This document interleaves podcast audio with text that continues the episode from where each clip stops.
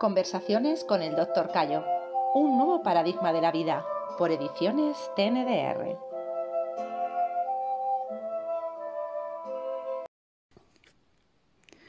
Por lo que veo, Martín, llegas eh, hasta la exploración TNDR por pura praxis, por, eh, como dice siempre, ¿no? por, eh, por, por tu afán de ser un científico, de comprobar lo que ves, de observar, de investigar.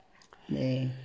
Sí, diríamos como he terminado antes, hablando de que llegué a observar estos bloqueos TNDR, que llamamos ya bloqueos TNDR, y ver cómo de aquí salían líneas dolorosas. Bien, eh, durante años me dediqué a, a observar estos, estos tejidos, a dibujarlos, y aunque yo no podía encontrar una explicación lógica porque no la encontraba por ningún sitio, pero eso es lo que había, así que simplemente lo registré. Y me hice con cientos, miles de fotografías de pacientes. Y aquí, digamos, se inicia una segunda etapa. Es decir, hasta aquí ha sido todo praxis de observación de datos.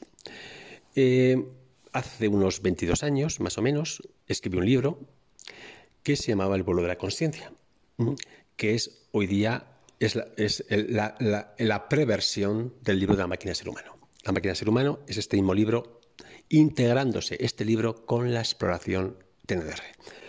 Puesto que la exploración TNDR daba unos datos que eran, estaban ahí, indiscutibles, aunque no supiéramos interpretarlos.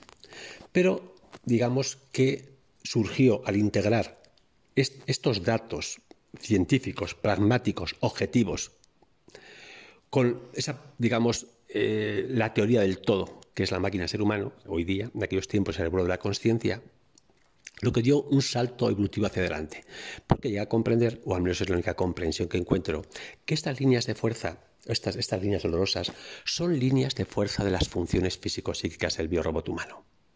Y aquí hay que decir que eh, el ser humano, nosotros nos movemos, tenemos músculos, tenemos articulaciones y los músculos y articulaciones hacen movimientos simples, muchos movimientos simples, no sé, vamos a decir 3.000 movimientos simples, por poner un número.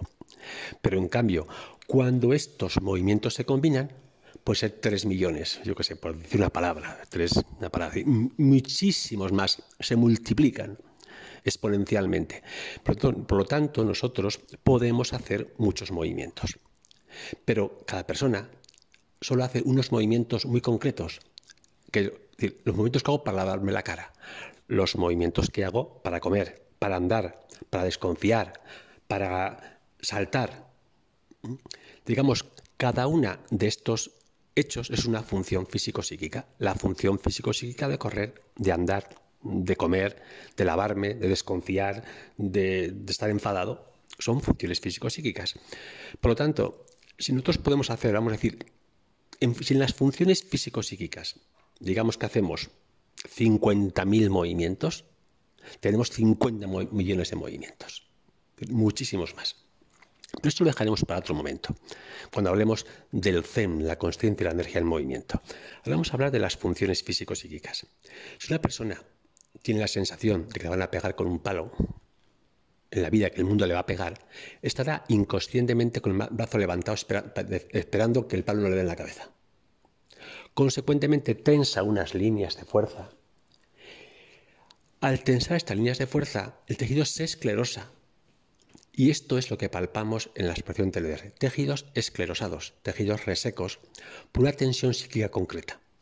Por lo tanto, la interpretación de que esas líneas que veíamos eran funciones físico-psíquicas dio un salto a la interpretación de los bloqueos y líneas dolorosas que de forma pragmática y objetiva habíamos registrado en, había registrado en consulta. Otro salto importante fue cuando empecé a, observar estas líneas y hacer denominador común.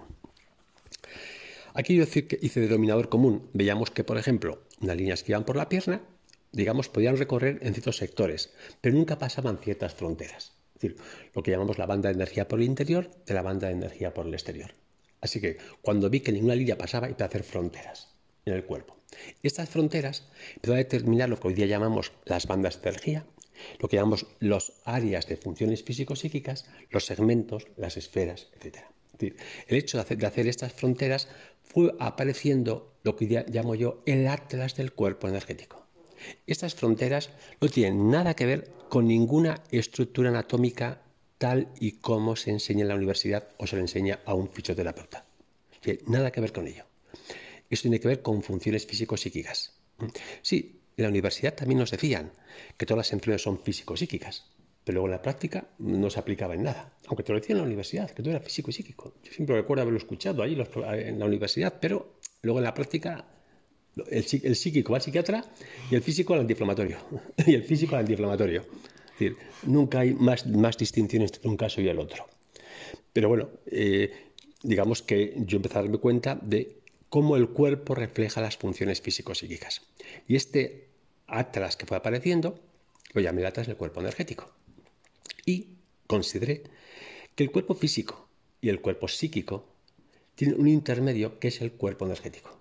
Y llega a comprobar que este cuerpo energético lo podemos palpar mediante la exploración TNDR y vemos cuál es su nivel de vitalidad.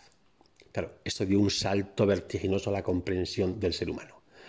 Porque digamos que la TNDR, reflejada hoy día en el libro, su parte teórica, del libro de la máquina del ser humano, es el intermedio entre lo físico y lo psíquico. Es el eslabón perdido entre lo físico y lo psíquico. Es más, cuando leemos libros, estos un poco orientales, más orientales, dicen, el cuerpo está lleno de líneas de energía. Lo dicen, pero ¿dónde están esas líneas de energía? ¿Quién lo objetiviza? ¿No se lo cree o no se lo cree? Pero uno no puede decir, ni el mismo maestro puede demostrarte que eso sea cierto. Ahí se lo contó su maestro. Se lo contó su maestro. Pero nadie lo ha objetivizado, siempre es una creencia. La, exploración TNR da objetividad y hace aparecer las líneas de energía de las que hablaban los antiguos maestros orientales. Las podemos ver. Ocurre que las líneas de energía solo las podemos palpar cuando están mal, cuando están rotas. Es decir, podemos saber que, un, cable está mal cuando la bombilla está fallando. Si, el cable, si la bombilla no falla, el cable pues está bien. nosotros no podemos palpar una línea de energía salvo que esté lesionada. Hay unos, unos trucos, unas formas para poder verlo, que sería que la persona genere la función físico-psíquica y la mantenga en tensión.